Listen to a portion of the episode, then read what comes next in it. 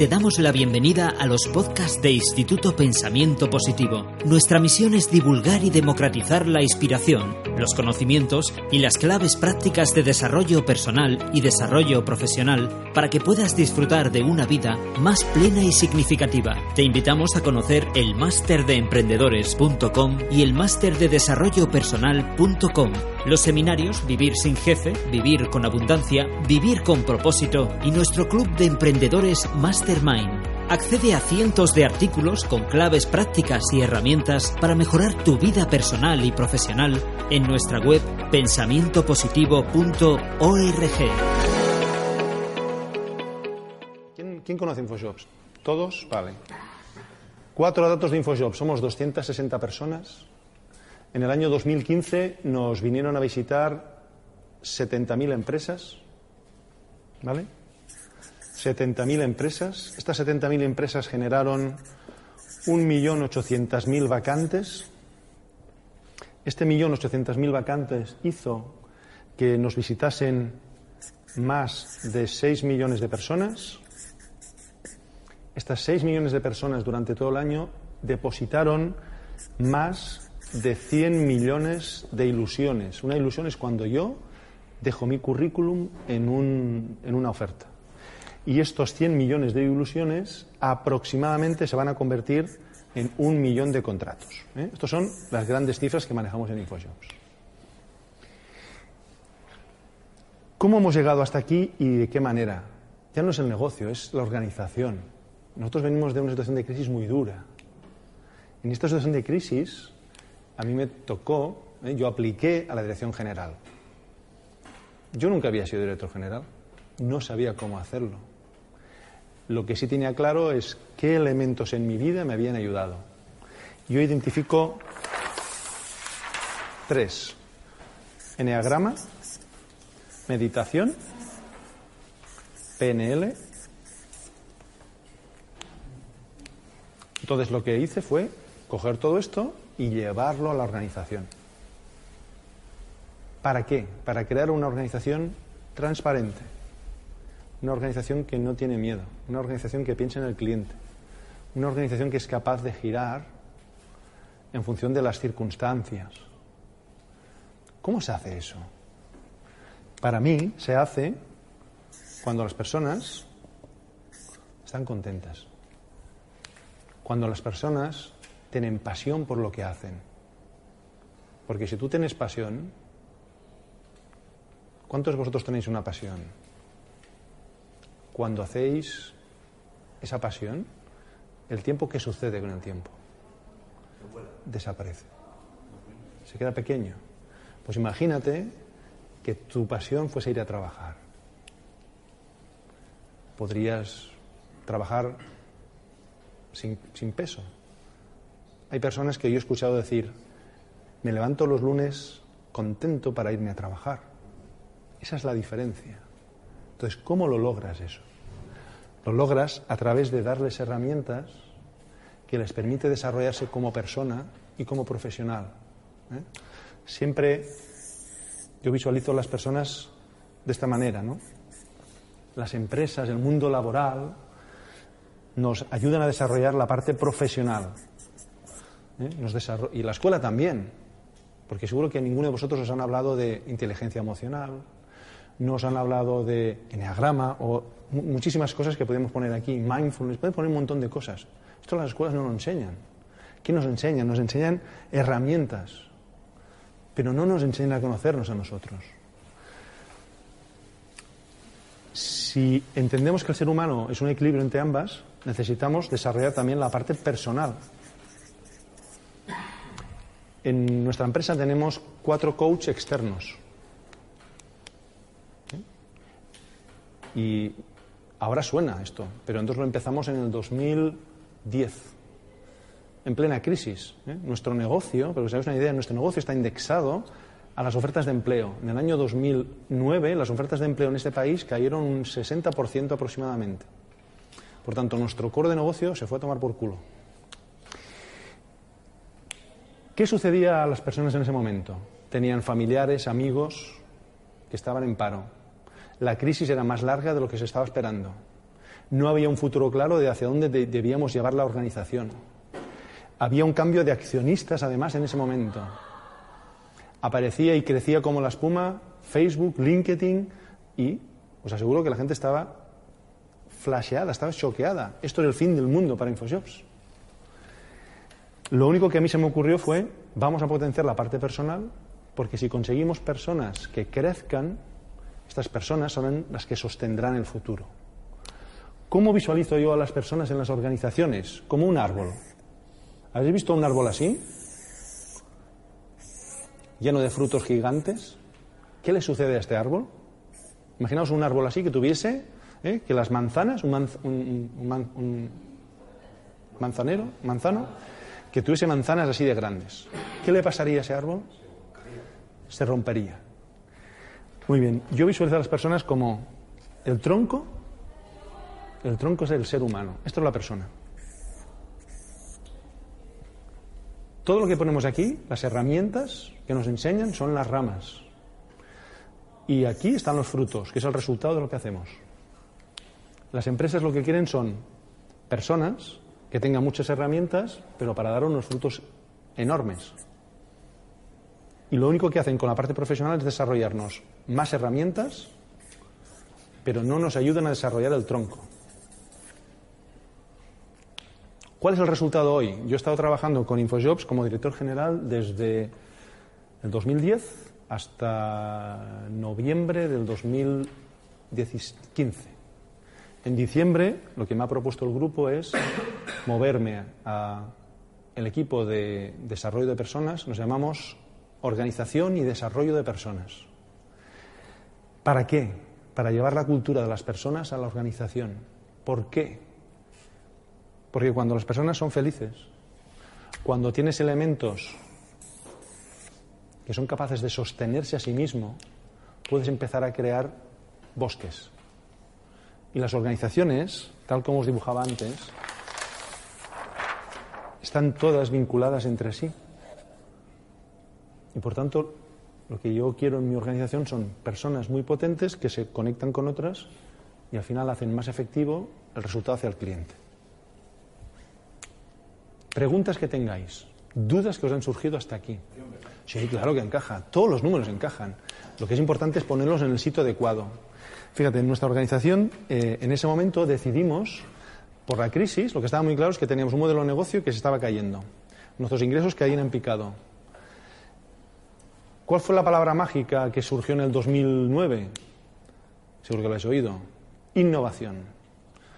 Innovación disruptiva, además, no innovación. Hay dos tipos de innovación. La innovación incremental, que es en un modelo de negocio, tú haces algo más pero incrementas, y la otra es innovación disruptiva. ¿Qué es una innovación disruptiva? InfoShops es una innovación disruptiva.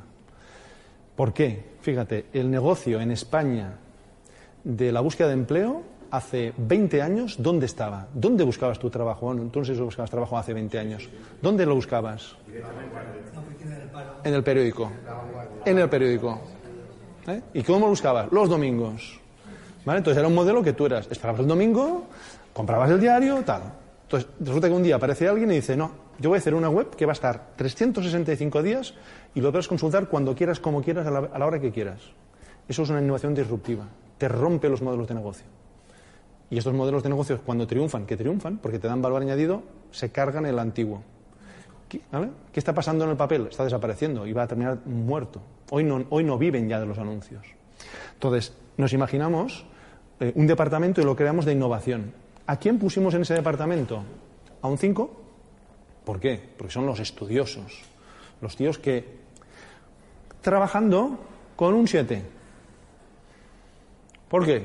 Porque uno nos daba una cosa, el 7 era el que se iba fuera, era el tío que viajaba, que iba a visitar empresas, que iba a visitar otros sectores, qué hacían en otros sectores, iban a ferias, iba a cosas, traía ideas. Y el otro era el coco pensante que no salía de casa, ¿eh? de la oficina, haciendo cosas y tal. Y desde allí, sumando a los dos, surgieron productos.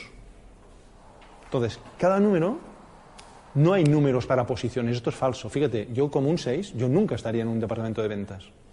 ¿Por qué? Porque me da miedo. ¿eh? Cuando yo fui a vender la primera vez, yo no tenía experiencia en ventas. Yo no sabía cómo hacer una venta. Yo empecé vendiendo en la calle. Vendiendo en la calle significa que tú tienes las ramblas y vas pasando y dices, a ver, entro aquí, llamo a la puerta y me presento. ¿Puerta fría? Sí, sí, puerta fría. Entonces, yo no tenía ninguna experiencia. Por tanto, un 6, y además no tenía el encanto. Un 6 no tenía el encanto de un 3, ¿no? Que tiene un plan y sabe cómo hacerlos efectivo, tal. No tiene la, la empatía de un 7, ¿no? Los 7 son personas que llegan y te haces colega, porque son tan cojonudos, ¿no? Son tan, son tan buenos, que, ostras, qué buen chaval este tío, ¿no? Qué, qué buen rollo que genera, ¿no? Qué majo que es, ¿no? Entonces, un 6 no lo tiene, tiene otras herramientas, entonces has de saber utilizarlas. Entonces, no hay números para posiciones. Si es cierto, por ejemplo, en la organización de 260 solo hay dos 5. Entiendo que tenéis a cada empleado con su número. No. No, no, no. Esto sería malévolo, esto sería tremendo. No, no, no, no, no, no. No, no, no. No, no. No, no, no. No, lo pasa que cuando, cuando- si, tú, si, tú te tra- si tú te trabajas en, en Enneagrama, tú empiezas a, a- a ver. Te voy a dar un ejemplo. El día 4 de enero hice una entrevista para fichar a, un- a una persona por vídeo. Yo no sé qué número es. Estuve con él en una conversación de una hora y cuarto. Yo no sé qué número es. Pero después de la conversación con él, yo creo que es un 7. Y como yo creí que era un 7, le hice dos o tres preguntas para verificar. Y eso no es ni bueno ni malo. ¿Vale? Eso no va a impedir que lo contratemos. Simplemente va- nos va a poner en evidencia posibles cosas que, pueden- que pueden- podemos estar en riesgo. Imagínate por un momento que tú eres dueño de un Ferrari. Flamante, lo cuidas todos los días. ¿Cómo te llamas? Javier. Hola, hola Javier, soy yo. Mira, yo, yo quiero que me dejes el Ferrari para irme a pasear. ¿Eh? ¿Tú me lo dejas? Estoy encantado. Yo es que quiero, quiero que me lo dejes. ¿Por, ¿por qué no lo dejas? No, porque no, porque es muy caro. Ah, ¿ves? Sin, sin embargo, si yo fuese piloto, piloto de Fórmula 1, ¿qué me dirías? Que tampoco. Bueno, no sé. Igual, entonces me lo dejarías. Si era Fernando Alonso, tampoco. Entonces tenemos que cambiar de, de coche. Pero, pero fíjate que el hecho de, de saber las debilidades te puede permitir hacer cosas. Entonces, eh, la información que te puede dar el- cualquier herramienta no es ni buena ni mala. Depende cómo la uses. Tú puedes utilizar el enagrama para hacer cosas malévolas como esa, ¿no? Como es un 7, lo tengo que ubicar. Man- mentira. Porque hay algo que mueve a las personas por encima de cualquier otra cosa. ¿Qué es? ¿Alguien sabe qué es? Lo que mueve a las personas. La pasión. La pasión. La pasión puede hacer que consigas lo que quieras. Entonces, tú puedes ser el número que quieras. Si tú tienes pasión por algo, de verdad, lo conseguirás, encontrarás ese camino. Por tanto, no hay una ubicación. Entonces, a nosotros sí nos interesa saber, en la medida de lo posible, fortalezas y debilidades. Siempre yo le hago una, una pregunta a las personas que quieren entrar en InfoJobs, siempre al final, que es, dame un motivo para no contratarte. Para no contratarte. Sí. ¿Por qué yo no debería contratarte? Fíjate, es un tío que ha pasado como cuatro entrevistas, han aplicado un montón de personas, este tío está ya que se ve con un pie dentro, ¿eh?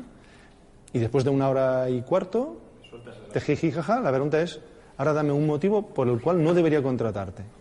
Si tú me dices no hay ninguno, que tú no vales, porque no tienes ninguna debilidad. Me estás mintiendo, ni, ni eres capaz de reconocerte a ti mismo.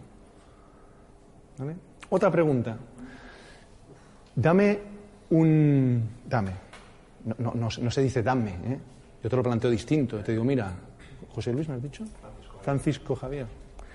Imagínate que ya estás dentro de InfoJobs, ¿no? Como en InfoJobs, las personas queremos que se desarrollen personal y profesionalmente. ¿Me puedes dar hoy una capacidad que tú quieras adquirir durante el tiempo que estés con nosotros? Hay gente que me dice, no quiero desear ninguna, no tengo ninguna capacidad para desarrollar. Este tío es Dios. No, es así, es Dios. ¿Cómo una persona que se cree Dios va a trabajar con los mortales que trabajamos en la empresa? Es imposible.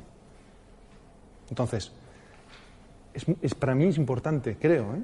el que tú te conozcas tus debilidades. También te permitirá levantar la mano.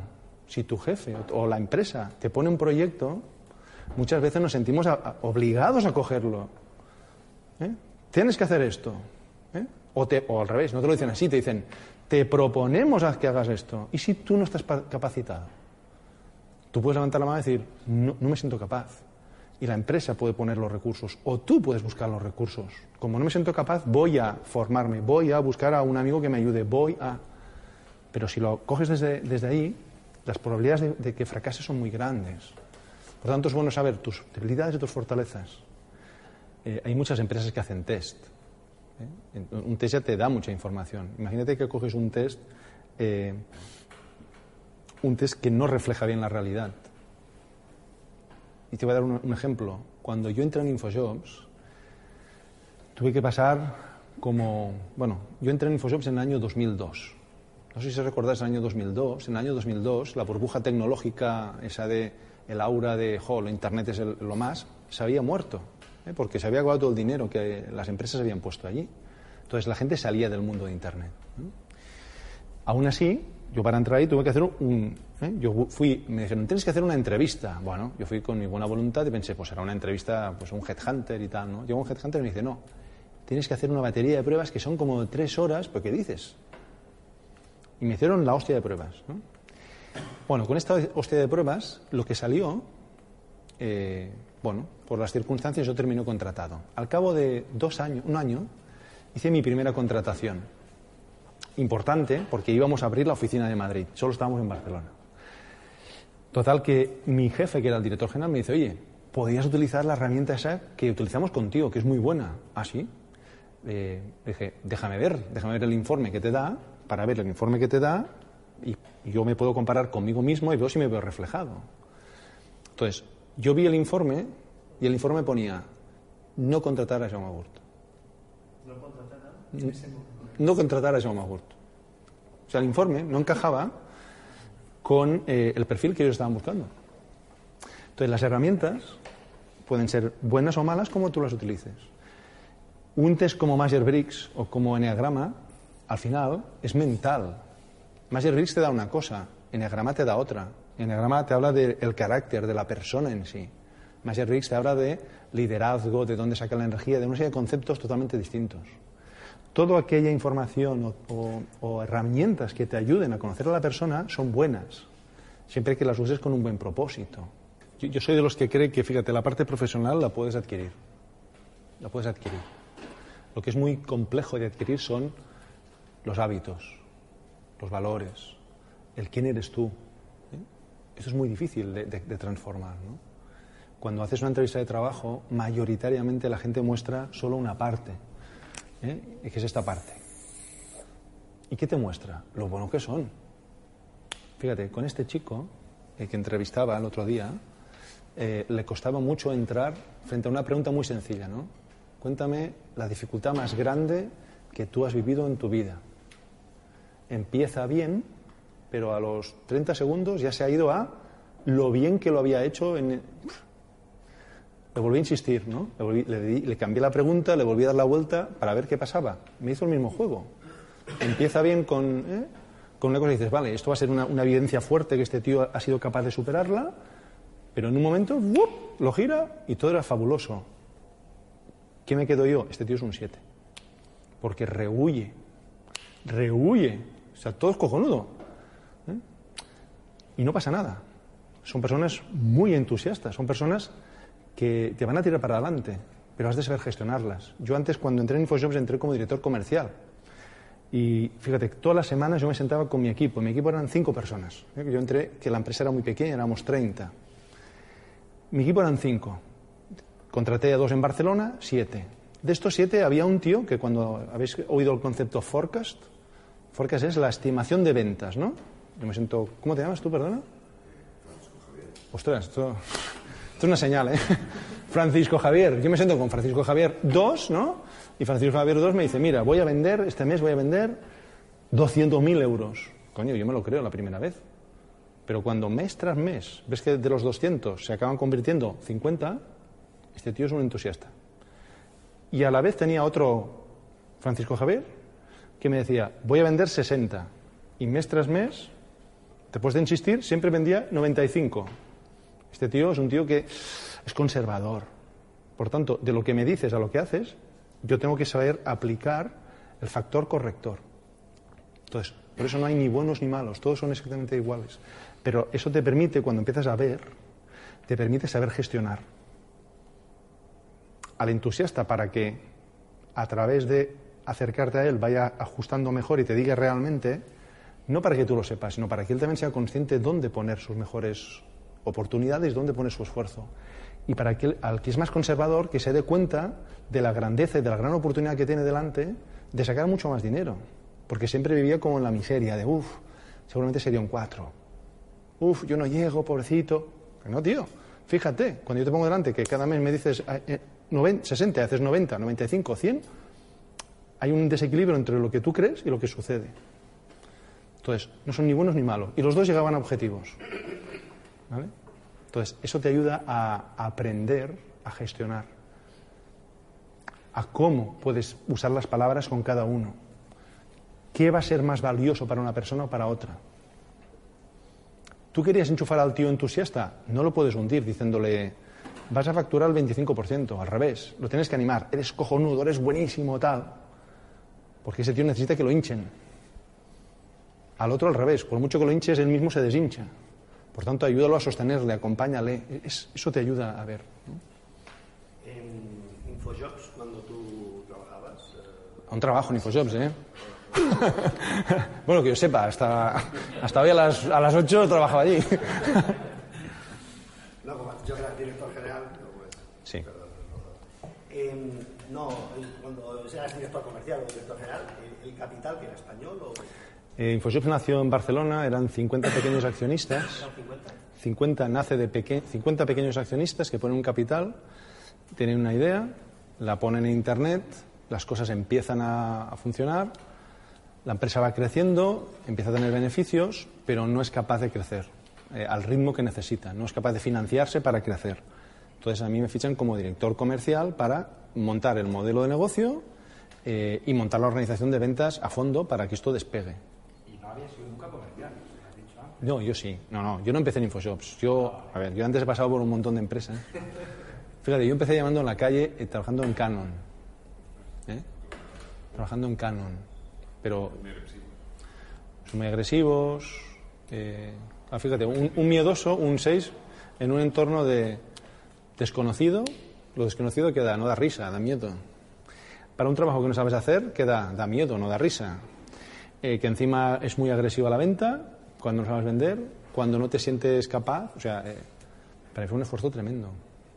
Pero la segunda parte era, entonces, cuando la multinacional, Shipstead, Shipstead sí. compra Infojobs, sí. ¿cómo, cómo integras? ¿Qué opina la Bueno, Schibsted es una multinacional noruega. Eh, nosotros fuimos comprados en el año 2006 por una multinacional canadiense. Los canadienses tienen estilo americano, los americanos es dame el resultado o echa a la gente, ¿no?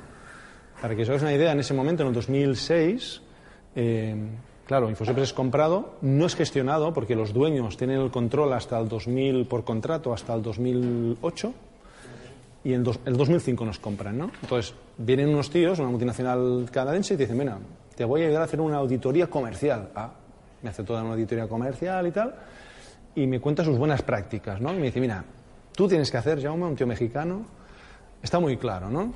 Al tío que vende, le, le hablas bien, lo acoges, lo recibes, eh, lo invitas a comer algún día. Al que no llega objetivos, ni le mires a la cara. Coño, ¿por qué me estás diciendo, tío? No, tienes ni que mirar. Porque este tío, más de un mes tienes que echarlo. ¿Por qué me estás diciendo? Esa no era la cultura que estaba impregnada, ¿no? Era una cultura más de las personas son importantes, etc. Tuvimos suerte de que en el 2007 fue comprado, el grupo este canadiense fue comprado por Shipstead entonces, Shipstead tiene una aproximación al mercado nórdica. Las aproximaciones nórdicas son, las personas son muy importantes, es una aproximación muy de valor, de, hacer crecer. Por eso a mí me han pedido ahora que lidere, eh, en España Shipstead. Shipstead debajo, para que os hagáis una idea, Shipstead es la. ¿eh? tiene Infojobs, tiene Fotocasa. ¿Conocéis Fotocasa? Sí. Tiene Cochesnet, ¿conocéis Cochesnet? Tiene Segunda Mano, que ahora se llama Vivo. ¿eh? Tiene Vivo. Tiene Mil Anuncios, ¿lo conocéis? ¿Eh? Bueno, todo esto es el grupo en España de clasificados. ¿no? Estos somos 750 personas. Eh, estamos organizados como una matriz. Mi labor ha sido deshacer Infojobs para con- construir la matriz. Eh, y ahora lo que la, la matriz que significa que cada una de ellas es un- hoy en día es solo producto y transversalmente están todas las, todas las demás áreas. Ventas, finanzas, estrategia, atención al cliente y una de ellas es organización y desarrollo de personas. Entonces yo estoy aquí para llevar la cultura, las formas de hacer a toda la corporación. ¿Y el director general es español o es no? Es noruego. Es noruego. Entonces, ¿cómo se dirigiera esto? Lo que ellos ven es una compañía que él siempre me dice, dice, tú pareces, o sea, tienes el estilo muy noruego de, de la forma de liderar, ¿no? Por eso mm, quieren que ahora eh, gestione esta parte.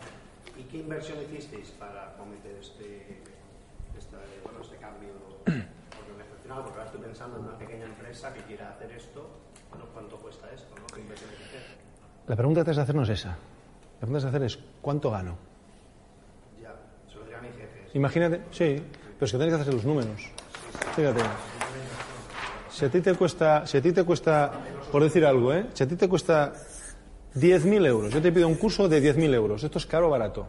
Depende. ¿De qué depende? Claro, si yo te digo, mira, Pero si me dices un millón, igual No. No, no, no.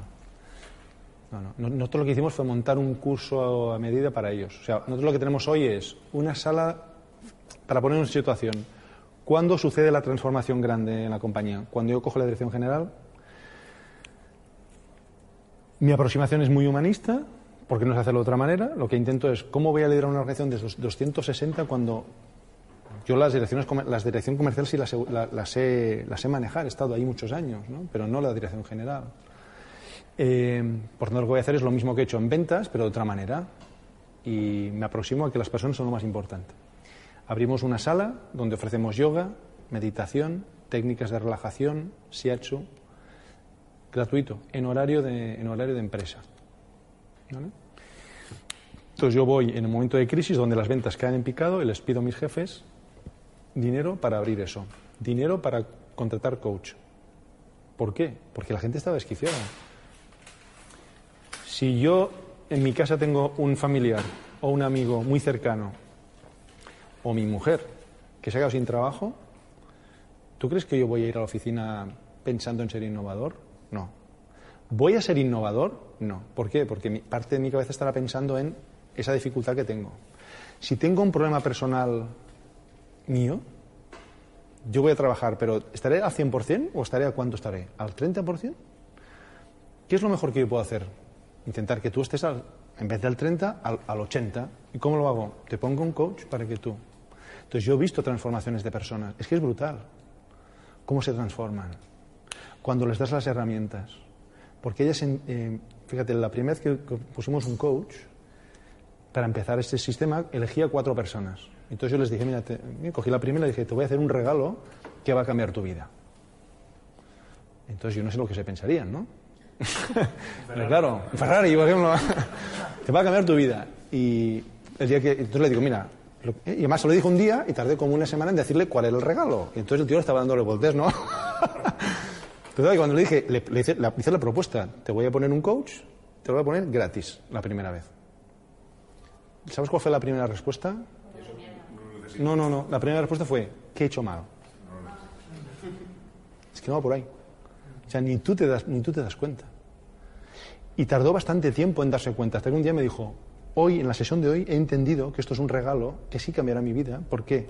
Porque va a tocar mi parte personal y mi parte profesional. Va a hacer que el árbol sea más gordo. Y desde ahí podré sostener más cosas, claro. Y, lo estás haciendo por mí, no. Solo por eso él empezó a sentir un vínculo con la compañía totalmente distinto. Y eso significa que empezó a pensar diferente. Empezó a pensar que, que todas las ideas que tenía las podía poner en marcha. Entonces, este tío se levantaba contento, motivado, estaba el fin de semana, veía cosas y las podía aplicar. Eso no tiene precio. Eso no tiene precio. Claro. Claro, a ver, no solo es un mecanismo, hay más mecanismos que tienes que poner, ¿no? Te se ponen en marcha mecanismos de escucha. Yo tengo, por ejemplo, un Open Office, ¿no? El Open Office es una vez al mes eh, en Madrid y otra en Barcelona, que son las dos oficinas que tenemos, eh, durante una hora y media la tengo a disposición de cualquier empleado. Bueno, lo primero que sucede en la compañía es que no hay despachos, todos somos iguales. No tenemos la misma res- responsabilidad ni cobramos lo mismo, pero físicamente no hay ningún despacho, no hay ninguna barrera. Pero aún así, hubo gente que dijo, hombre, yo cuando te veo trabajar ahí, me da corte venir a cortarte. Ok, pues una vez al mes hay una hora y media donde cualquier persona puede hablar con el director general. Es el único momento donde yo estoy en una sala de reuniones y cualquier persona puede venir. Hasta hacer reserva. ¿Qué pasaba al principio con esto? Con esto? No venía nadie. Los primeros que vinieron, ¿a qué venían? A quejarse. Fíjate qué mal me ha ido ahí, fíjate. Bueno, no pasa nada. Yo los atendía, tal. Y conforme fui haciendo más cosas, llegó un momento en que empezó a venir gente a agradecerme.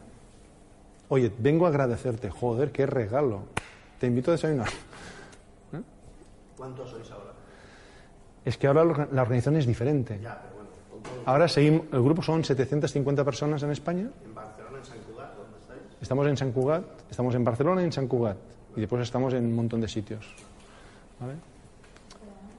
Sí. Eh, decía ¿eh? que todas las empresas que hoy en día, que hay muchas, que se rigen un poco todavía por el tema resultados, si no tienes unos resultados que a lo mejor lo que dices tú, que no estás en tu sitio o lo que a ti te encaja, cambien un poco ese punto de vista y vayan más a este modelo. Lo ves viable en un plazo de tres años. Yo lo veo, no, no es que, no es que lo vea viable, es que lo veo que va, va a pasar sí o sí. Pero tiene que ser la gente de la misma empresa la que cambie A ver, para mí, fíjate, el cambio en nuestra empresa, el, el cambio empezó arriba. ¿El cambio dónde empezó? El cambio empezó primero en mí como persona, porque en mis aventuras y desventuras personales me encontré en una serie de dificultades, antes hablaba antes de- alguien de las dificultades, ¿no? De dificultades que me llevaron a buscar respuestas a cosas. En este buscar respuestas a cosas aparecen, pues mira, aparece PNL, coaching, aparece enneagrama, aparece constelaciones, aparece gestal, aparece un montón de, eh, aparece PN, eh, a ver, ¿me falta alguna? Bueno, un montón de cosas, ¿vale?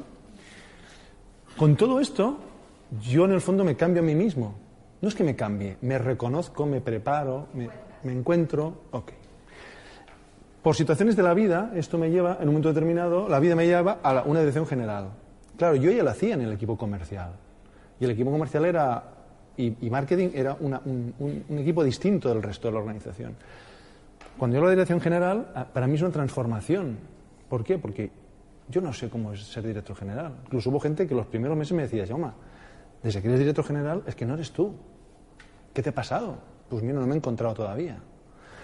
Entonces, mi primer trabajo es cómo consigo crear un comité de dirección que esté implicado con esto. Claro, para manejar 260 personas,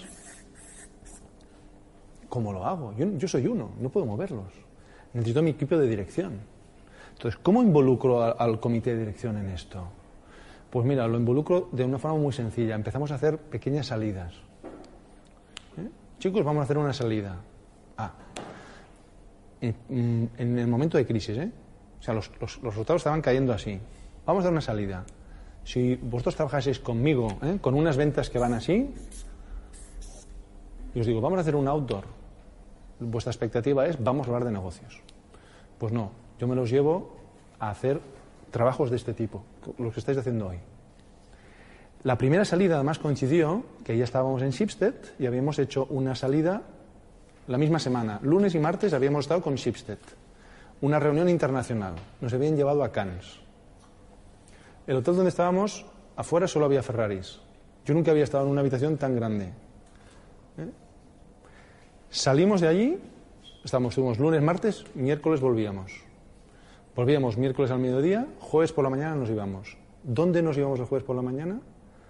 A una casa de colonias, a dormir en literas, todo el equipo en la misma habitación.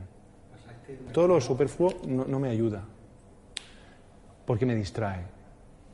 Mientras que si vas al otro lado, ¿qué te queda? Cuando estás desnudo, ¿qué te queda? Quedas tú. ¿Eh? Entonces, en el equipo empezamos la primera salida. La primera actividad era, ¿cómo llegamos aquí? ¿Tú sabes lo que dijeron? Nosotros no deberíamos estar aquí, deberíamos estar viendo el negocio, deberíamos estar analizando qué hacemos, porque estamos en crisis, porque tal. Muy bien. Desahogaos, porque vamos a empezar, ¿no? Y empezamos con una clase de yoga. ¿Eh? A las 8 de la mañana, una clase de yoga. Después desayunamos y empezamos a conocernos. Cuando terminamos, el equipo me dijo, oh, pues nos ha ido bien. Y efectivamente fue bien. Pero a los tres meses, con el estrés del día a día, se nos olvidó como equipo. Volvimos a hacer otra, un, calco igual, ¿eh? No deberíamos estar aquí, la crisis, tal. Al cabo de cuatro salidas, más o menos de un año, esto se fue consolidando poco a poco, poco a poco. Al cabo de un año, el equipo me dice: Esto, ¿eh? Se dan cuenta de lo que se ha construido aquí en el comité como algo muy poderoso, muy potente, donde podemos hablar sin tapujos, donde eres, es transparente, donde te conoces perfectamente y sabes, y cuando tú sabes que tu compañero está cojo, le ayudas, cuando, ¿vale? Me dicen, esto que hemos construido aquí lo tenemos que llevar hacia abajo. Ok, entonces empieza toda una migración hacia abajo. ¿Vale? Entonces, contestándote lo que tú decías, ¿vamos a ir hacia eso? Sí. ¿Por qué? Lo ideal es empezar aquí. ¿Qué pasa si en la organización empieza aquí? ¿Eh? Yo no pertenezco a la dirección, sino que yo trabajo solo eh, ¿puedo hacer yo un cambio que transforme la empresa? Sí. ¿Por qué? Porque cuando yo cambio, esto es como bailar, ¿no? Si tú y yo bailamos juntos y yo me voy para allá, tú vendrás conmigo, porque estás pegada. Bueno, una relación muy, muy grande, fíjate, el cambio es muy fácil. Es, esto empieza aquí y empiezas a irradiar. Y producirás un pequeño efecto. Y ¿sabes qué pasará? Llegará un momento en que te irás tú. Pues no pasa nada, si es que eso es el proceso natural. Es la semilla que nace en un árbol para crecer en otro lado. ¿Vale? Por tanto, sí se puede empezar. ¿Por qué vamos a ir hacia empresas de este tipo? Por varios factores. ¿no?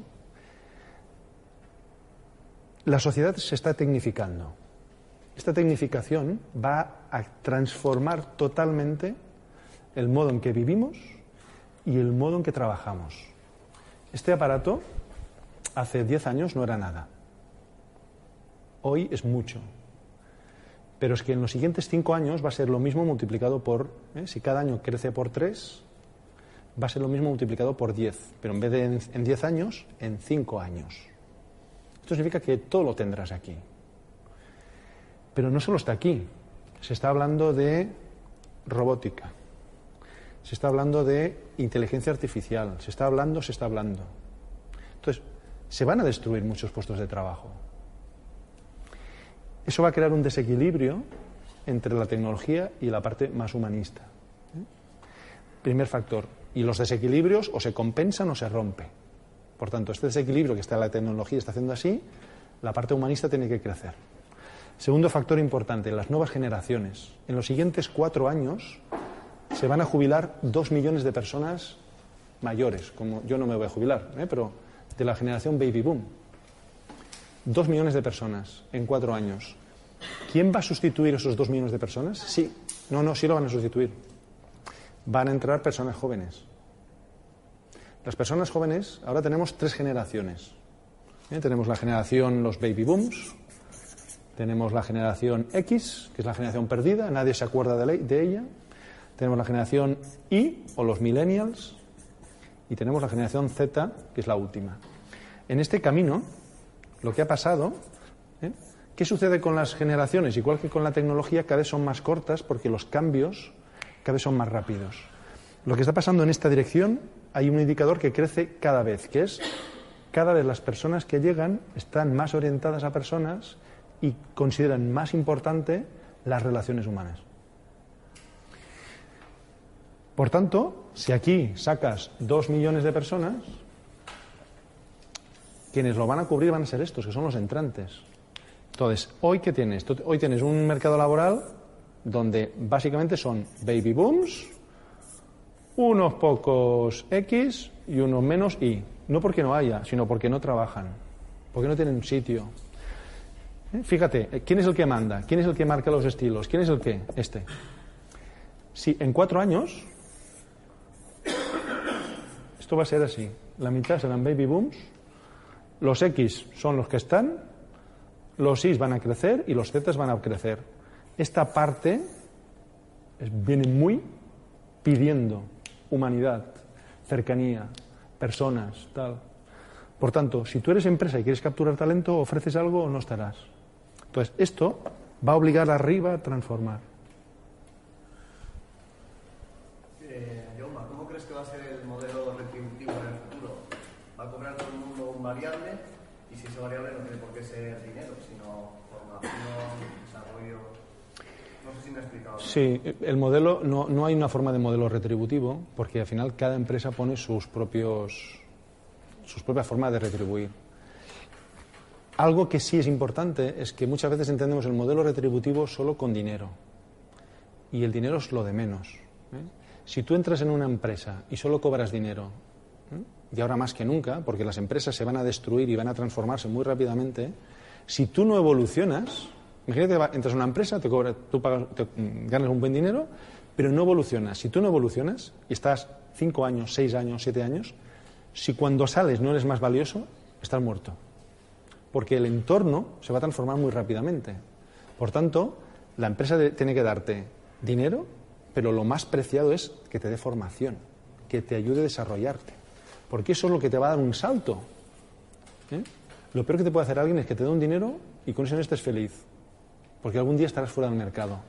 Y como va tan deprisa, el gap entre lo que tú sabías y lo que te pide el mercado será muy grande. Entonces eso es una barrera muy fuerte para, para superarla. Entonces la retribución debería ser de este tipo. Hay retribuciones, por ejemplo, yo aprecio mucho la libertad. ¿Necesito un dinero? Sí. ¿Estoy dispuesto a cobrar menos para tener mi libertad? Sí. En este movimiento sucede exactamente igual. Fíjate, en los baby booms, ¿qué es lo que, cómo se, cómo se mueve el mercado por dinero? ¿Cuánto vales? Que yo te compro. Y la gente era así. Aquí abajo hay chavales que es que les importa un huevo el dinero. Porque su concepto de vida es distinto. Su concepto de vida es, "Pf, si puedo llegar al final de mes ya tengo suficiente. Quiero tiempo para mí, para mis hobbies, para crecer, para desarrollarme. Y ya me lo encontraré. ¿Por qué tienen esa forma de pensar? Y decimos, jo, qué poco previsores son. Porque lo han visto, lo han visto. ¿eh? Cómo las promesas del dinero un día se volaban. Entonces dicen, a mí no me va a pasar. A mí no me vas a comprar con dinero. ¿Significa eso que todos, no hay nadie que sea un mercenario? Claro que habrá. Pero a la mayoría, Big Data, eh, eh, desarrollos en iOS, en lo que son plataformas digitales nuevas, desarrollos para teléfonos, para teléfonos, perdona, para relojes. ¿Quién sabe de eso? Los chavales jóvenes. Y un chaval joven que te pide dinero y tiempo y que mi jefe me escuche y eh, cuando, fíjate, cuando se produjo el cambio, ¿eh? de mi cambio de rol, mi jefe vino eh, y hizo una charla en InfoShops, ¿no? En ese momento habría pues unas 120 personas allí. Y es un tío que no, no, es muy... No lo hace muchas veces eso. O sea, era una- ya se notaba que era una ocasión especial.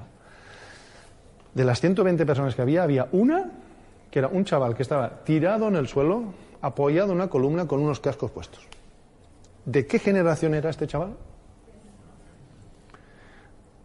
El tío hace el speech, te estaba escuchando, pero con los cascos puestos. El jefe hace el speech. ¿Quién es el primero que pregunta? Y no es que pregunte, sino que él suelta su opinión. No preguntan, sueltan su opinión. O te piden algo, el chaval. Los otros 120 no estaban allí como acojonados. Entonces, estos chavales vienen con mucha fuerza. Entonces, no solo hay dinero, hay muchas cosas más. Por eso que el movimiento este que tú propones vendrá por distintos elementos que va a forzar aquí. Yo trabajo con, por ejemplo, con la Asociación Española de Directivos, porque esto ya se ve, se intuye. ¿Cuál es el gran, la gran dificultad? Los directivos eh, les enseñan a tomar decisiones, les enseñan estrategia, les enseñan muchas cosas, pero no les enseñan proximidad, escucha. Hay algo aquí que es, yo quiero que mi jefe me escuche. Eh, eh, hace, antes de Navidad, di una conferencia en Madrid, había unas 150 empresas, y les hablaba de los millennials y la generación Z. Y me dice un tío, es verdad, el otro día hice una entrevista a un chaval que estaba aquí en el límite, ¿eh? la directora general de una gran empresa en España, ¿eh? una empresa que son más de mil trabajadores. Y me dice, ¿sabes qué me preguntó? ¿Cómo puedo conseguir tu puesto? Un chaval que aún no ha entrado, porque vienen con las ganas, ellos quieren. Y si no lo consiguen, se van, no les importa. Entonces, esto no es dinero. Entonces, el modelo retributivo va a cambiar. Entonces, es dinero, espacio, tiempo, crecimiento. A mí yo me gustaría saber los valores de la empresa y la misión del grupo. Mira, los. Te voy a contar cómo sacamos los valores. ¿eh? Los valores. Se hizo primero una reunión eh, consultiva con el comité de dirección de Shipstead. En esta reunión eh, tenemos una reunión que duró pues toda una tarde, ¿no? un día entero casi. Era un outdoor y solo íbamos a hablar de los valores que nosotros creíamos que teníamos que tener. ¿no? Cuando ya los tuvimos, eh, compartimos eso, ese, eso que habíamos encontrado con el siguiente nivel de la organización. El siguiente nivel de la organización, en el comité de dirección de Shipstead somos nueve, en el siguiente nivel somos 45 más o menos. ¿no? Entonces reunimos a los 45 más los nueve durante un día entero, les dimos, mira chicos, esto es lo que hemos encontrado nosotros como valores, vamos a, a buscar vuestro feedback, se hizo todo un trabajo por grupos para ver qué nos falta, qué nos sobra, etcétera. Con todo eso se recogió se hizo un, una síntesis y se consultó a toda la organización, a todo el mundo. ¿Cómo se hizo? Se pidió, fíjate, tal como estamos organizados, tenemos eh, primer nivel, es lo que llamamos ES1, esto es Spain, España Shipstead primer nivel, tenemos el segundo nivel, tercer nivel, y después ya vendrían personas sin management. ¿eh? Normalmente hay tres, en algunos casos hay cuatro, pero no hay muy pocos. En algunas áreas hay hasta un cuatro, pero hay, hay muy poquitas, con cuatro niveles y personas por debajo. ¿no? Bueno, se trabajó aquí, se trabajó aquí. ¿Y cómo se trabajó? Pues cada uno de los, de los, eh, cada uno de los managers, de los responsables de los, de los equipos más pequeños, tenía que hacer un trabajo con su equipo. Entonces, toda la información que se había recogido aquí se las entregaba a cada uno de ellos para que durante una tarde pudiesen eh, debatir internamente ellos eh, qué opinaban sobre los valores. Todo esto se recogió, se volvió a sintetizar otra vez y se devolvió aquí arriba. De aquí salieron 11 candidatos. Entonces volvimos a hacer un día entero para revisar de estos 11 si los entendíamos, si no, eh, y cuáles eran los prioritarios. De aquí se terminó eligiendo cinco. Y lo que hicimos fue, de estos once, los volvimos a pasar en una encuesta a toda la organización, para que eligiesen cinco. De los cinco que salieron, se hizo pues un trabajo de documentarlo, escribirlo.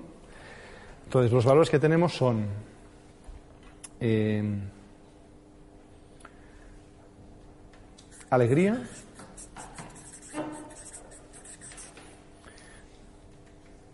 superación,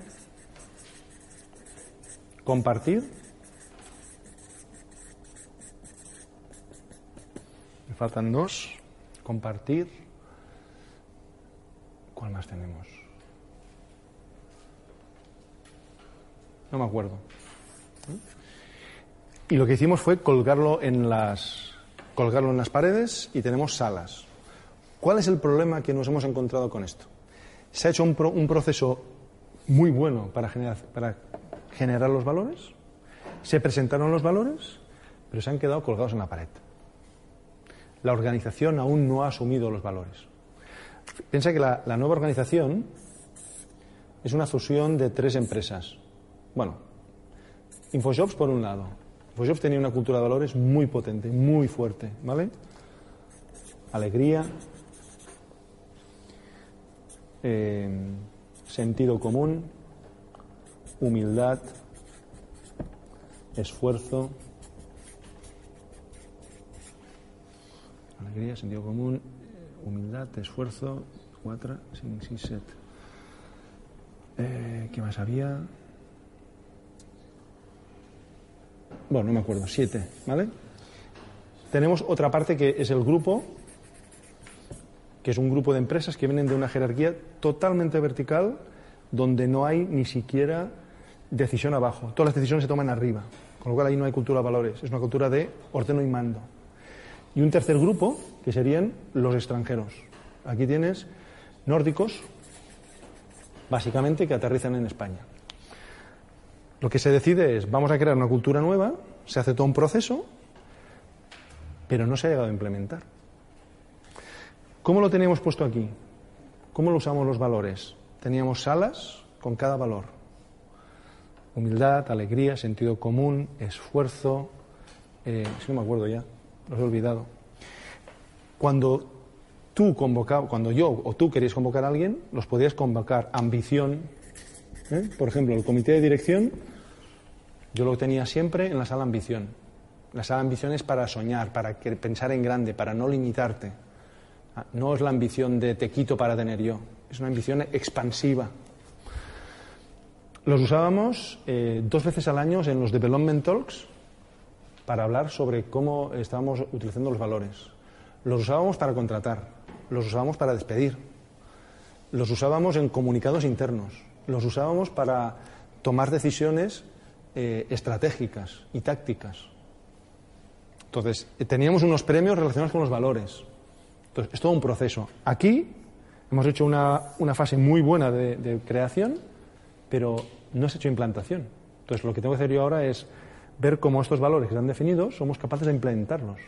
¿eh? Porque no, ha llegado. Entonces, y están como, bueno, como quien tiene un cuadro. Y esto, un valor no es un cuadro, es algo que tienes que sentir, lo tienes que vivir, lo tienes que utilizar. Y desde ahí coge una importancia de verdad. ¿no? Fíjate, lo más relevante para mí es contratar y despedir. ¿Por qué? Porque te puede venir un tío muy bueno, pero que no tenga tus valores. ¿Lo vas a contratar? No. ¿Por qué? Porque esto es una manzana podrida. Un tío que tenga unos valores distintos a los tuyos, aunque sea muy bueno, te va a pudrir toda tu organización. Y a la inversa, un tío que esté dentro, muy bueno, y, y no tenga los valores, ¿lo vas a mantener? Tampoco, porque también te pudre, porque no los va a cambiar. Entonces, desde ahí estás dando un mensaje muy claro de para qué utilizas los valores, por qué son importantes los valores. ¿Y por qué son importantes? Porque cuando se comparten, estás en el mismo barco, para lo bueno y para lo malo. Integridad y satisfacción. Oye, muy bien, ¿eh? Pero es que estoy. Eh, integridad. Ah, está aquí en integridad. Bueno, piensa que cada uno de estos valores se despliega después en lo que llamamos. Eh, no son valores, lo llamamos. Ah, bueno, no me acuerdo el nombre. Lo, desplegamos, porque claro, esto tú dices, integridad, ¿qué es? Pues tú vas a integridad y tienes cuatro o cinco subelementos que te cuentan. Integridad es, por ejemplo, ser coherente con lo que hago. Entonces te ponen situaciones concretas de tu trabajo diario donde tú puedes ver, ser coherente con lo que hago es esto, esto y esto. Entonces, hay un trabajo de mucha profundidad, pero fíjate, eh, bueno, yo ahora soy de OD, pero es que antes, a mí, sinceramente, a mí no me interesaban, porque a mí no me interesa aprender de un cuadro. Los 60 comerciales que tenemos en la calle, las relaciones directas humanas que tenemos con los 70.000 clientes. Eh, ¿Por qué? Porque los conoces, porque los escuchas, porque los acompañas, porque les das más valor. ¿Nos pueden derrotar y ganar? Sí. Pero estáis quizás en un nicho, en un posicionamiento, digamos, de perfiles un poco más bajos o no? No. LinkedIn empezó, fíjate, yo, yo entré en LinkedIn en el 2005. En el 2005 nadie conocía LinkedIn en España. Eh, y lo sé porque hubo una, en el momento en que se llegó al primer millón de personas, eh, nos enviaron un mail LinkedIn te envía un mail diciéndote, hemos llegado a un millón de personas y, en España. Y tú eres él y yo estaba en los 20.000 primeros. ¿Vale? ¿Cuándo empezó a despegar LinkedIn con la crisis? ¿Por qué? Porque en el 2008 tú buscabas trabajo, en InfoShops tú encontrabas trabajo. Te gustará más o menos, pero tú lo encontrabas. Y tú empezabas a trabajar y cuando te cansabas o cuando eh, buscabas en otro sitio y, hacías un salto y te ibas posicionando hacia lo que tú querías. Eso funcionaba. Llega la crisis y ¿qué sucede? Eso no es que no funcione, sino que tienes un montón de personas muy válidas. ¿eh? ¿Eh? Lo que sucede es esto. Entonces, nuestro modelo es un modelo de equilibrio. Por un lado están las ofertas de empleo, que en el 2008 eran así. Y la- las, las personas que buscaban trabajo eran así. ¿Qué sucede cuando llega la crisis? Que esto se reduce a la mitad y esto se pierde y esto se multiplica como por 10. Claro, pues muy bien que lo hagas, el encaje, hay muchos descontentos. ¿Qué sucede entonces? La gente dice, me voy a LinkedIn, porque ahí encontré trabajo. Mentira, porque es que tampoco había trabajo. Entonces LinkedIn, si tú fijas las curvas de, de crecimiento, a partir del 2009 tiene un crecimiento tremendo, porque la- la- las personas necesitábamos tener una ilusión de encontrar trabajo. Entonces, ¿cómo hemos luchado con eso? Primero, viendo que no tenemos que estar siempre mirando a LinkedIn, sino mirarnos a nosotros mismos, escuchar al mercado y comprender qué podíamos darles que fuese de valor. Segundo, acercándonos a las, adiós, acercándonos a las empresas. Abrimos toda una parte de consejos y acompañamiento a personas. ¿Por qué? Porque buscar trabajo cuesta mucho. Entonces, se trataba de tener eh, una relación distinta. Y eso es lo que intentamos mantener. una relación más cálida, más humana, más cercana. La reforma laboral que hicieron no sirvió para nada. Sirvió para maquillar, sirvió para... Fíjate, nosotros preguntamos a empresas y candidatos y las personas que buscan trabajo, ¿no? Ninguno de los dos estaba satisfecho, ninguno encontró... Sirvió en algunos casos, sí. ¿Generó trabajo? No. ¿Generó empleo? No. ¿Facilitó a las empresas el aligerarse para? Sí. ¿Igual se han aligerado demasiado? También es posible. ¿Igual aprovecharon para despedir gente en circunstancias que si no, no lo hubiesen hecho por esto? Es posible. Pero no ha contribuido al mercado laboral. Entonces, la siguiente reforma, vete a saber lo que se inventarán. Si realmente quieres tocarlo. Eh, igual que dices esto, esto del mercado anglosajón, también te diría que somos unos afortunados porque en el mercado italiano es el doble de difícil que aquí. Sí. El doble o diez veces, ¿eh? El despedir a la gente. Sí. Porque siempre hablamos del despido. Y en, sí, en Francia todavía, pero es que en Italia es tremendo, entonces. Pienso yo que cualquier empresario, si tienes un trabajo que funciona, por favor, no lo toques. O sea, es, es absurdo. Yo creo que ahí hay dos cosas, ¿no? Eh, por un lado, las, las personas que se apalancan con esto. Es como un activo que tú generas y yo he escuchado a personas que dicen, ¿cómo me voy a ir con, con los años que llevo aquí y el despido que me toca? ¿no? Te estás equivocando, porque ese día estás empezando a morir. Fíjate, ese día tu pasión, tú no estás ahí porque quieres. Estás porque está, es una jaula de oro, que tú crees que es de oro. Pero si la empresa resulta que va a una serie de circunstancias, te van a pegar una miseria. Y sin embargo, lo que tú estás poniendo en riesgo es tu vida. Yo me quedo aquí porque, claro, ¿qué voy a hacer? ¿Cómo voy a, desprenderme de este despido? Entonces, yo creo que ahí hay dos partes. Una, la madurez de las personas para darse cuenta de ese momento y poder salir. Fíjate que en las generaciones jóvenes, ya he dicho antes, que las generaci- las generaciones jóvenes vienen con un mindset totalmente distinto de ser muy conscientes de hacia dónde quieren ir. ¿no? Y si quiero saltar, salto. Y si no tengo nada, pues no tendré nada. Ya, ya veré por dónde salgo. ¿no? Eh, ¿Cómo evolucionará? No tengo ni idea. Hay problemas bastante más graves, como todo el plan de, de pensiones de este país. Esto no se aguanta, pero nadie lo toca. Tenemos problemas como la administración pública. ¿eh? ¿Tú has visto que se despidiese a alguien en los últimos 20 años de administración pública? No. No. Sin embargo, en los últimos 20 años la tecnología ha avanzado un huevo. ¿Cómo es posible que la, la tecnología avance y nadie salga por la puerta? En la empresa privada esto es así. Entonces, eso es otro gran tema. Lo de menos es el despido. Lo de menos es el despido. Lo que vende InfoJobs eh, es eh, cómo yo te atraigo gente. Después el que tú lo contrates o no, fíjate, es tu problema. ¿Por qué? Porque yo puedo ser muy bueno, pero te puedo pedir mucho dinero y tú no me lo das, por ejemplo. ¿no? O al revés, yo puedo tener ser el nivel mínimo y tú me contratas, pero tenemos una mala relación y me echas. Entonces, es un modelo distinto. InfoJobs apostó por un modelo de sencillo, que era replicar el modelo que existía en papel, pero digitalizarlo y hacerlo más ágil. ¿Podría existir un modelo como el que tú propones? Sí.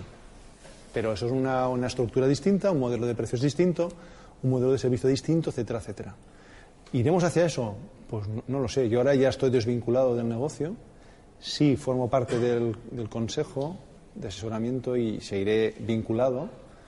Eh, y yo daré mi opinión, pero está en manos de otros que toman las decisiones, ¿no? De hacia dónde quieren dirigir el modelo.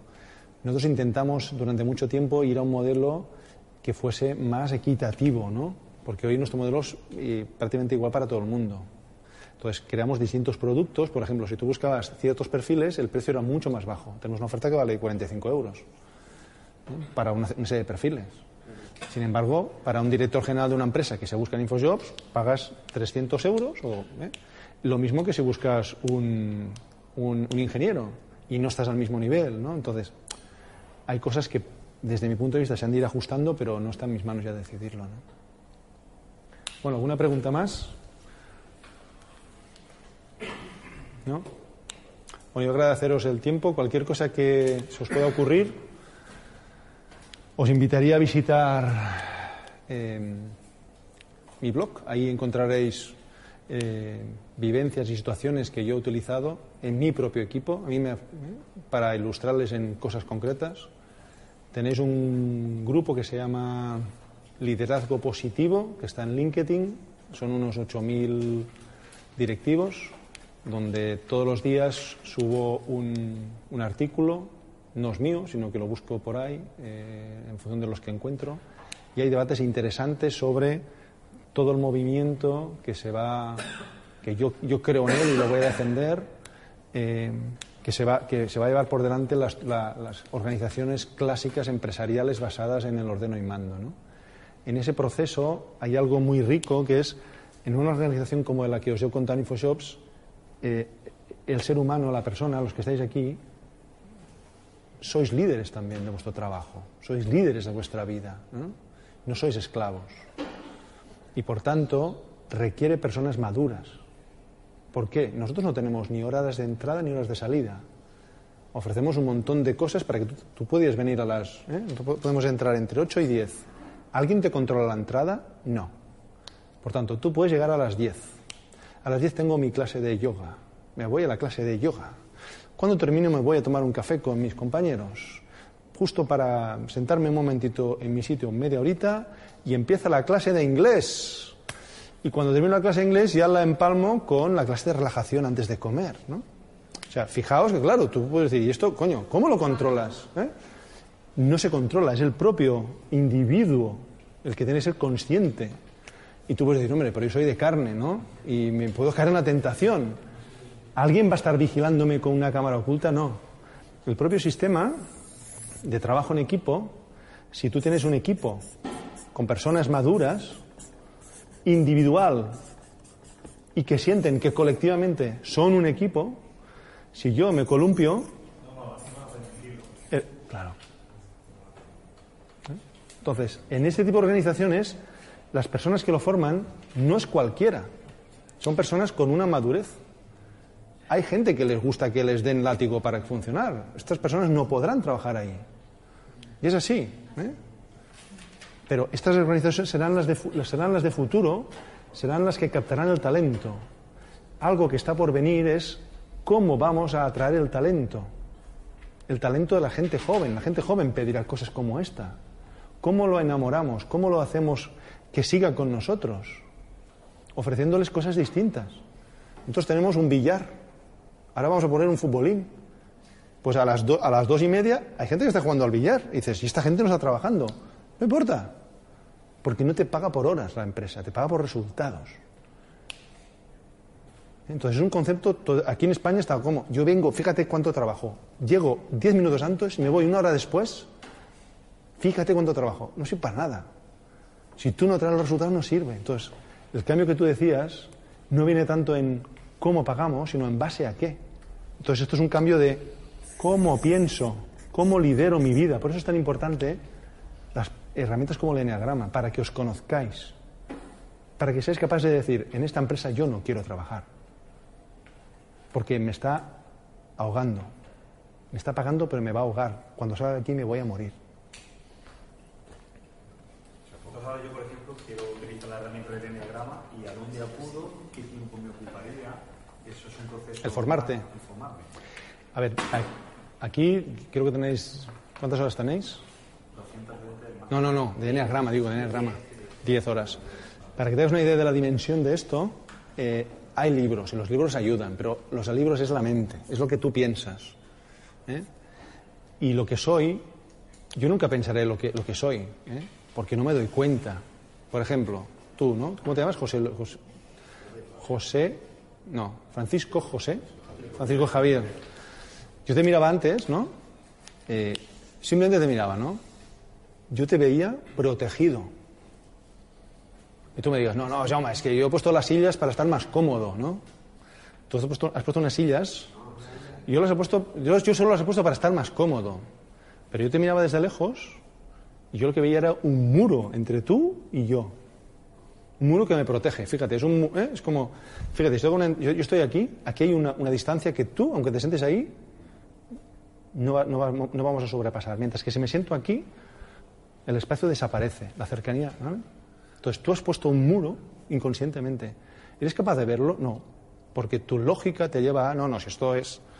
Entonces, el proceso de, trabajar el eneagrama, eh, yo personalmente he trabajado con funda, la Fundación Claudio Naranjo, y la Fundación Claudio Naranjo tiene un programa de cinco días enteros, días y noches, solo para entrar a fondo en los nueve, en los nueve neatipos. Cinco días, como para empezar a saborear dónde estás. Lo más valioso que yo encontré allí no es tanto lo que me dice la mente, sino el hecho de sentarme con personas después de todo un proceso y decir, coño, por ejemplo, ¿no?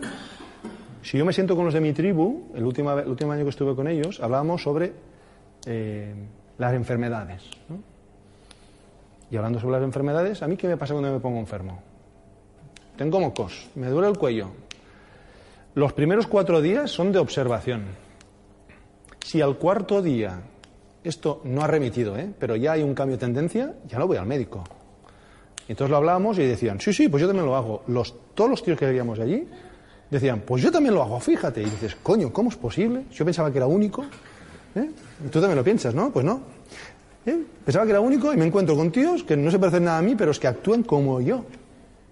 Y además cuando estas personas están trabajando, pues se hacen trabajos, es como si cuando le duele a él, yo lo siento que me duele a mí, porque sé lo que le está pasando sin que lo cuente, porque entiendo la situación. Entonces, esto es brutal, es como un gran laboratorio, ¿no? Y a partir de ahí tienes eh, bloques de 10 días, 10 días, para desplegar los 27 más todo lo demás. Y tienes un primer nivel, un segundo nivel, un tercer nivel, un cuarto nivel y un quinto nivel. Entonces yo cada año, todos los veranos, me reservo unos cuantos días para seguir conociéndome un poco más, mirándome un poco más. Se llama Fundación Claudio Naranjo. Claudio Naranjo. Para alguien te asegura que los beneficios de esa inversión son muy difíciles de probar. ¿Tú qué les dices? ¿Qué les digo?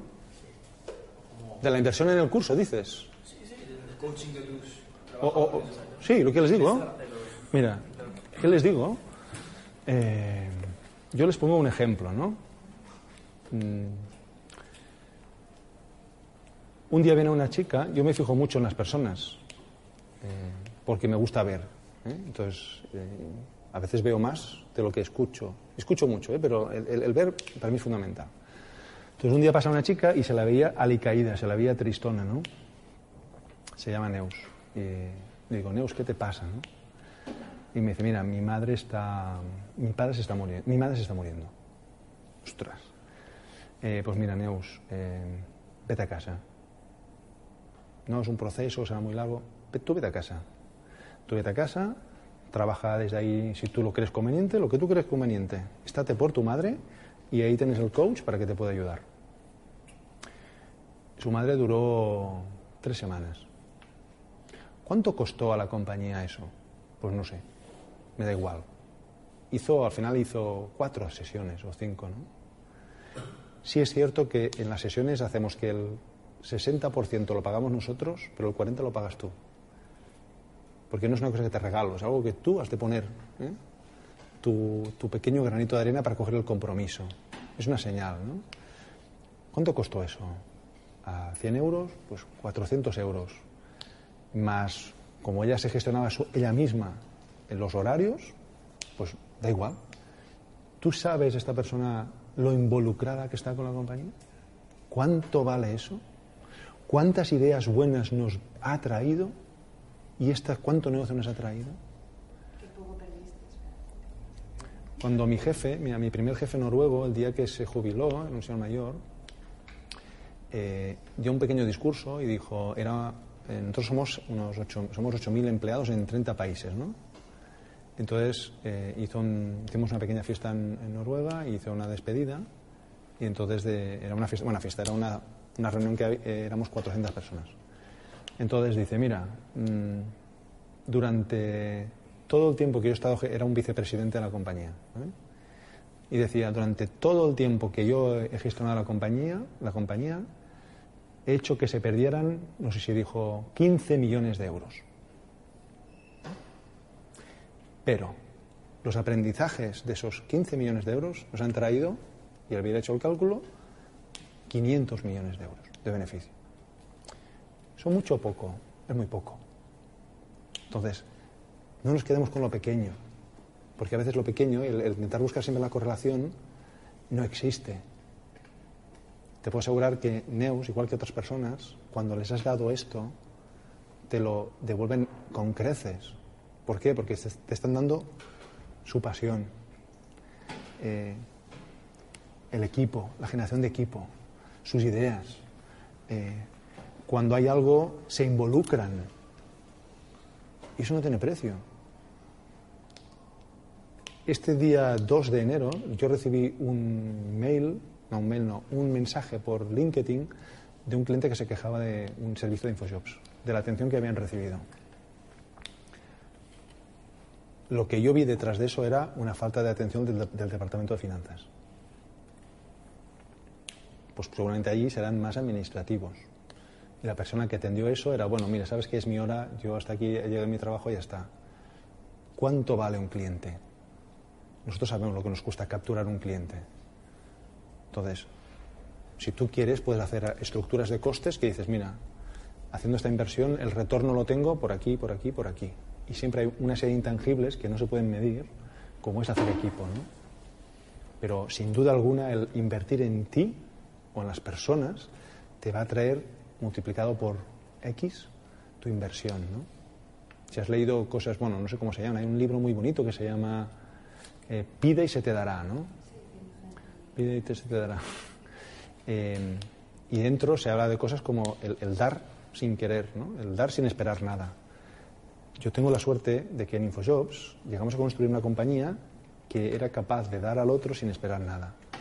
Entonces, cuando alguien viene y te da un regalo, y quien dice un regalo te da, ¿qué sucede contigo? Que tú quieres devolvérselo. Y ahí está la magia. ¿Y ¿Por qué? Porque tú me lo devuelves y ya se crea un vínculo que me permite trabajar mucho más eficientemente. principio de abundancia, ¿no? Entonces, la justificación económica la puedes encontrar si quieres. La puedes buscar. Mejor dar sin esperar recibir. Sin esperar recibir nada. Bueno, tú das porque quieres dar. Uno de los valores que teníamos en Fosby era la generosidad, ¿no? Y la vida me lo traerá a través de quien sea, ¿no? Bueno, muchas gracias. Perdón. Te damos la bienvenida a los podcasts de Instituto Pensamiento Positivo. Nuestra misión es divulgar y democratizar la inspiración, los conocimientos y las claves prácticas de desarrollo personal y desarrollo profesional para que puedas disfrutar de una vida más plena y significativa. Te invitamos a conocer el máster de emprendedores.com y el máster de desarrollo personal.com. Los seminarios Vivir sin jefe, Vivir con abundancia, Vivir con propósito y nuestro club de emprendedores Mastermind. Accede a cientos de artículos con claves prácticas y herramientas para mejorar tu vida personal y profesional en nuestra web pensamientopositivo.org.